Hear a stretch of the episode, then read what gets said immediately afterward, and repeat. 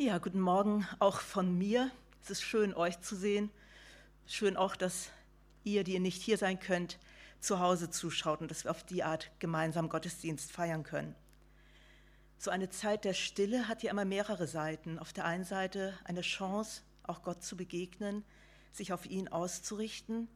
Auf der anderen Seite ist Stille ja auch eine Situation, in der wir manchmal mit unangenehmen Fragen an uns selbst konfrontiert sind. Ich weiß nicht, ob ihr das auch kennt. Ich will jetzt gleich mit der Tür ins Haus fallen und euch eine Frage nennen, die mir durchaus unangenehm ist im Nachdenken, aber die mich gerade sehr beschäftigt, nämlich die Frage, wie mutig bin ich eigentlich? Und ich glaube, das sieht nicht allzu rosig aus. Ich habe in den letzten Wochen manchmal darüber nachgedacht und das Ergebnis war nicht besonders schmeichelhaft. Ich habe so eine innere Liste von Dingen, die ich nie im Leben machen werde. Die wird immer länger. Bungee Jumping steht ganz oben, Fallschirmspringen, mit dem Silverstar im Europapark fahren, vergiss es. Aber das sind nicht die Dinge, die mich beschäftigen. Dem kann ich ja ausweichen.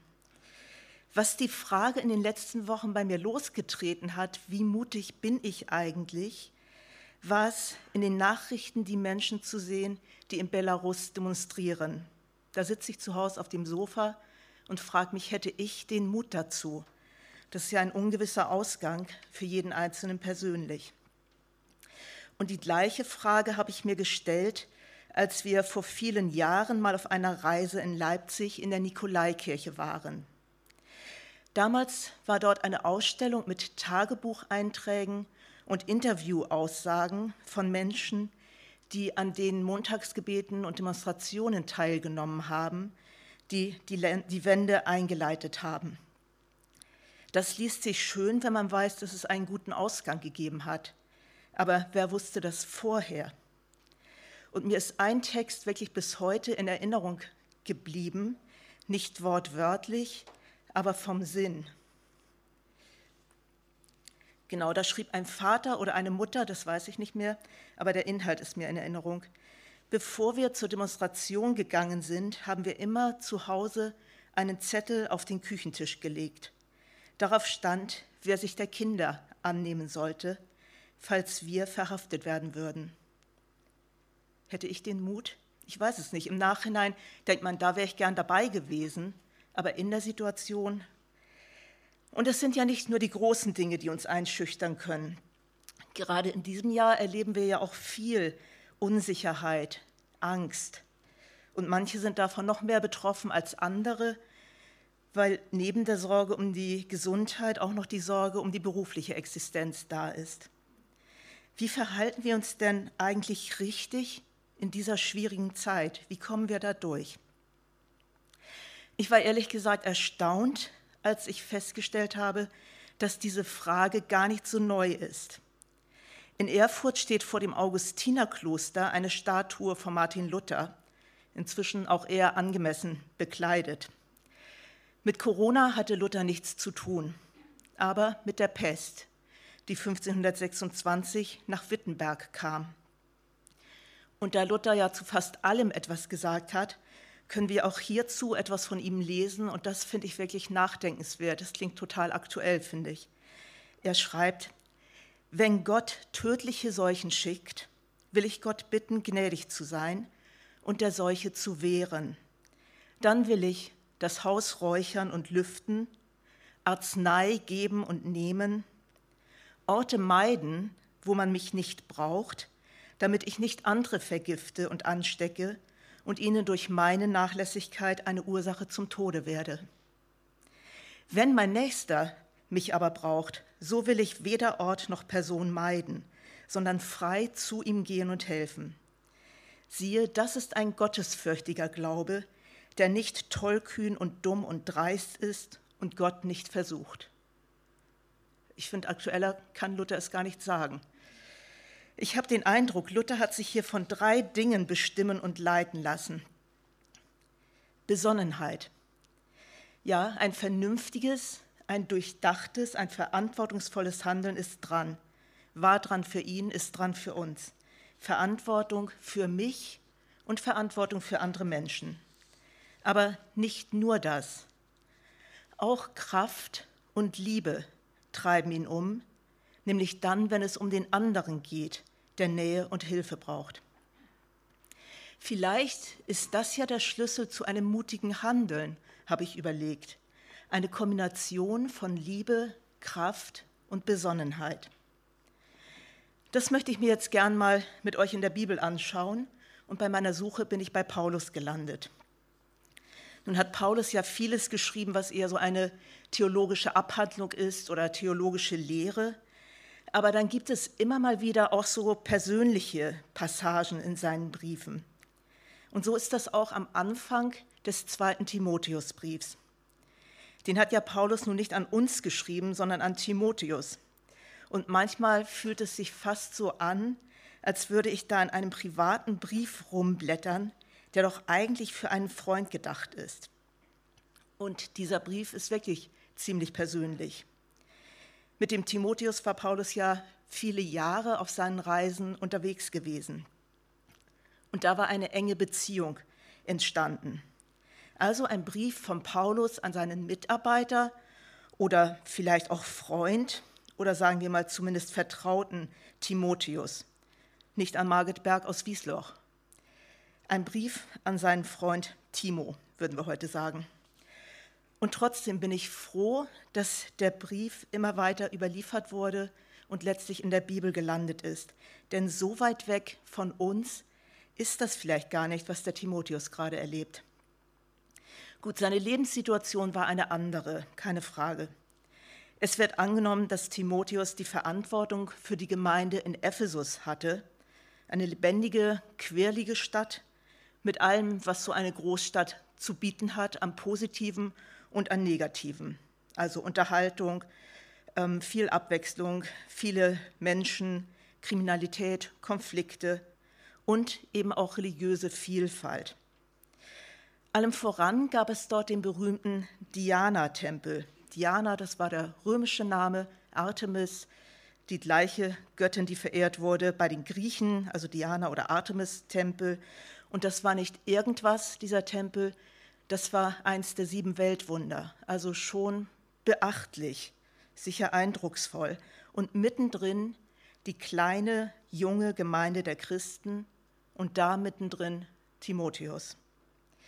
Den hatte Paulus übrigens schon früher mal ermutigt und ihm gesagt, niemand soll dir deine Jugend vorhalten. Timotheus hat wohl schon früh mitgearbeitet und hat da wohl auch Anfragen von außen bekommen und hatte vermutlich auch mit Selbstzweifeln zu tun. Kann ich das? Kann ich das schon? Bin ich nicht zu jung? Bin ich nicht zu unerfahren? Nimmt mich überhaupt jemand ernst? Doch, sagt Paulus, deine Jugend soll dir niemand vorhalten. Du selbst übrigens auch nicht. Aber nun ist es offenbar soweit, Timotheus hat sich offenbar überfordert gefühlt. Ihm wurde das alles zu viel und es wurde ihm zu schwer. Es war ja nicht so, dass alles wunderbar lief und wie am Schnürchen klappte. Es gab Verfolgung der kleinen christlichen Gemeinden und auch Paulus war mittlerweile im Gefängnis gelandet. Von dort kam vermutlich auch der Brief. Also keine rosigen Aussichten. Und das nach all der Zeit und Kraft und Arbeit, die Timotheus doch schon in die Gemeinde investiert hatte. Ich glaube, an seiner Stelle hätte ich es mit der Angst zu tun bekommen. An seiner Stelle wäre ich heftig verunsichert. Und an seiner Stelle wäre ich zutiefst dadurch erschüttert, dass ich mein Leben nicht im Griff habe. Aber Moment mal, das kennen wir doch auch, oder? Was Timotheus erlebt hat, das ist ein guter Nährboden für Zukunftsangst, für Verunsicherung, für Erschöpfung und Verzagtheit. Was wir in diesem Jahr erleben, ist ein ebenso guter Nährboden für Zukunftsangst, Verunsicherung, Erschöpfung und Verzagtheit.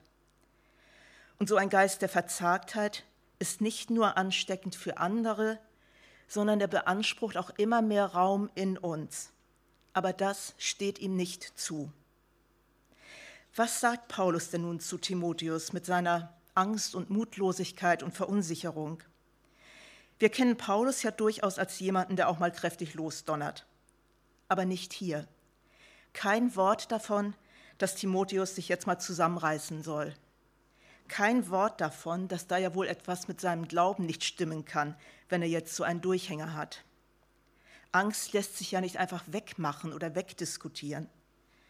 Da war ja übrigens auch Jesus ganz nüchtern, wohltuend nüchtern. Er hat uns nicht gesagt, Angst ist verboten, sondern ganz klar, ja, so ist das. In der Welt habt ihr Angst. Aber seid getrost, ich habe die Welt überwunden. Und das ist das Entscheidende. Denn das heißt dann doch, die Angst hat nicht das letzte Wort. Und der Angst steht auch nicht die Macht über unser Leben zu. Sie hat keinen Anspruch auf unser Leben. Den hat Gott. Und so klingt es auch bei Paulus. Schauen wir mal rein in den zweiten Timotheusbrief. Da heißt es, denn Gott hat uns nicht einen Geist der Ängstlichkeit, der Furcht gegeben, sondern den Geist der Kraft, der Liebe und der Besonnenheit. Bekenne dich daher ohne Scheu zu unserem Herrn und schäme dich auch nicht zu mir zu stehen, nur weil ich ein Gefangener bin. Ich bin es ja um seinetwillen. Sei vielmehr auch du bereit, für das Evangelium zu leiden. Gott wird dir die nötige Kraft geben. Also nicht ein Geist der Ängstlichkeit. Andere Übersetzer sagen ein Geist der Furcht oder ein Geist der Verzagtheit. Das ist nicht der Geist, den Gott uns gegeben hat. Von ihm haben wir einen anderen Geist bekommen, einen Geist der Kraft, der Liebe und der Besonnenheit. Und die Zeitform ist hier im Text eindeutig. Da steht nicht, irgendwann später mal bekommst du vermutlich diesen Geist. Oder wenn du dich tüchtig anstrengst, dann bekommst du diesen Geist. Nein, das steht offenbar ganz am Anfang unseres Lebens mit Gott. Diesen Geist hat er uns gegeben. Und ich glaube, hier macht Paulus das einzig Richtige. Er erinnert Timotheus daran, dass er diesen Geist von Gott bekommen hat, dass wir diesen Geist bekommen haben. Ich glaube, Timotheus weiß das. Und Paulus zeigt ihm einen Schlüssel, um jetzt die Angst in ihre Schranken zu weisen. Erinnere dich. Erinnere dich daran, dass Gott dir diesen guten Geist gegeben hat. Gott fordert dich nicht nur dazu auf, ihn zu bekennen, er gibt dir auch alles, was du dazu brauchst. Vermutlich war es auch für Timotheus nicht immer so einfach, zu seinem Glauben zu stehen, trotz allem gemeindlichen Engagement. Jedenfalls geht Paulus davon aus, dass der Timotheus hier Ermutigung braucht. Also schäm dich nicht, zu Gott zu stehen, bekenne dich ohne Scheu zu unserem Herrn. Schäm dich nicht, obwohl es gerade nicht nach einer Erfolgsstory aussieht und obwohl Paulus selbst im Gefängnis einsitzt. Fürchte dich nicht, schäme dich nicht, sondern erinnere dich. Und zum Erinnern gehört noch etwas anderes. Dazu müssen wir noch einen Vers zurückgehen. Aus diesem Grund erinnere ich dich an die Gabe, die Gott dir in seiner Gnade geschenkt hat, als ich dir die Hände auflegte lass sie zur vollen Entfaltung kommen. Also erinnere dich auch an die Gaben, die du bekommen hast. Erinnere dich an das, womit du gesegnet wurdest. Erinnere dich an das, was Gott in dich hineingelegt hat. Du sollst nicht nur zu ihm stehen und ihm bekennen, du kannst es auch. Denn du hast den Geist der Kraft, der Liebe und der Besonnenheit und Gott hat dich begabt. Das hat so absolut nichts mit Superman oder Spider-Woman zu tun. Das liegt ja eben nicht an unseren Fähigkeiten, sondern an Gottes Geschenk an uns. Und das brauchen wir gerade dann, wenn wir mit unseren eigenen Fähigkeiten am Ende sind. Aber was wir immer wieder tun können und wohl auch tun müssen, ist uns daran erinnern, was wir haben und das zur Entfaltung kommen lassen. Vielleicht verlieren wir das manchmal aus dem Blick, obwohl es doch die ganze Zeit da ist. Und da empfiehlt uns Paulus so eine Neuausrichtung des Blicks. Ich will das mal ausprobieren, mich daran erinnern, dass ich bestens ausgerüstet bin, auch für Krisenzeiten, mit einem Geist der Kraft, der Liebe und der Besonnenheit. Mir geistert dabei die ganze Zeit eine Eselsbrücke im Kopf herum, die Älteren unter euch kennen vielleicht noch die Werbung mit diesen genialen Mini-Loriot-Clips. Drei Dinge braucht der Mann: Feuer, Pfeife, Stanwell, danke. Ich dachte schon, ich bin die Einzige, die das noch kennt. Ähm, lohnt sich, die Clips nochmal anzuschauen. Drei Dinge braucht der Mann. Ich glaube, für uns gilt dann, und so geistert es mir im Kopf herum, drei Dinge braucht der Mensch. Kraft, Liebe, Besonnenheit. Oder noch genauer, drei Dinge hat dir Gott gegeben. Kraft, Liebe, Besonnenheit. Und wenn ich mich an so einen Werbespot aus den 70ern erinnern kann, dann sollte mir das doch wohl auch bei Gottes Geschenk an mich möglich sein, mich daran zu erinnern. Und vielleicht ist ja auch die Formulierung, es geistert mir im Kopf herum, gar nicht so falsch. Vielleicht ist es wirklich Gottes Geist, der uns daran erinnert, dass wir diese drei Dinge brauchen und haben. Verstehen lässt sich das nur, wenn wir uns auch daran erinnern, was Gott uns mit Jesus geschenkt hat. Und Paulus fasst das in den nächsten Versen so zusammen. Er hat uns selig gemacht und berufen mit einem heiligen Ruf, nicht nach unseren Werken, sondern nach seinem Ratschluss und nach der Gnade, die uns gegeben ist in Christus Jesus vor der Zeit der Welt. Jetzt aber offenbart ist durch die Erscheinung unseres Heilands Christus Jesus, der dem Tode die Macht genommen und das Leben und ein unvergängliches Wesen ans Licht gebracht hat durch das Evangelium, für das ich eingesetzt bin als Prediger und Apostel und Lehrer. Und die Mitte, die ganz zentral ist, ist sicher das in Vers 10. Jesus hat dem Tod die Macht genommen und das Leben ans Licht gebracht. Mal ehrlich, auch das weiß Timotheus doch. Und trotzdem, auch daran erinnert Paulus ihn hier nochmal. Manchmal brauchen wir das, dass wir dem, was uns bedrängt, ganz bewusst die Erinnerung entgegensetzen. Die Erinnerung daran, was Gott für uns getan hat und was das für uns bedeutet. Also nochmal, fürchte dich nicht, schäme dich nicht, sondern erinnere dich. Lass uns jetzt noch einen Moment genauer auf diesen Geist schauen, den Paulus mit diesen drei Worten beschreibt. Gott hat uns nicht einen Geist der Ängstlichkeit gegeben, sondern den Geist der Kraft, der Liebe und der Besonnenheit. Das muss ja mehr sein als irgendwie schön klingende Worthülsen, wenn es uns durch die Verunsicherung und Überforderung durchtragen soll. Aber was? Fangen wir mal an mit der Besonnenheit. Besonnenheit hat zu tun mit einem Durchblick, den wir brauchen. Besonnenheit hilft uns, Dinge einzuordnen, auch geistlich einzuordnen. Und Besonnenheit hat auch mit unserem Verstand zu tun, den Gott uns schließlich auch gegeben hat und den wir ja hoffentlich auch von ihm prägen lassen. Das griechische Wort, das hier steht, hat mehrere Facetten. Luther hat es mit Zucht übersetzt, so im Sinne von Selbstzucht. Manche neuen Übersetzungen sprechen hier von Selbstdisziplin. Besonnenheit brauchen wir, um abzuwägen, welche Entscheidungen denn nun dem entsprechen, was Gott von uns und für unser Leben möchte. Besonnenheit brauchen wir, um unser Leben in Verantwortung zu führen, für uns, für andere Menschen und vor allem in der Verantwortung vor Gott.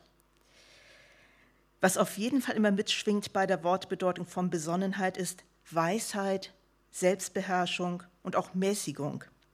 Nachdenken, was dran ist, weise Entscheidungen treffen, das ist eben kein Gegensatz zu einem geisterfüllten Leben.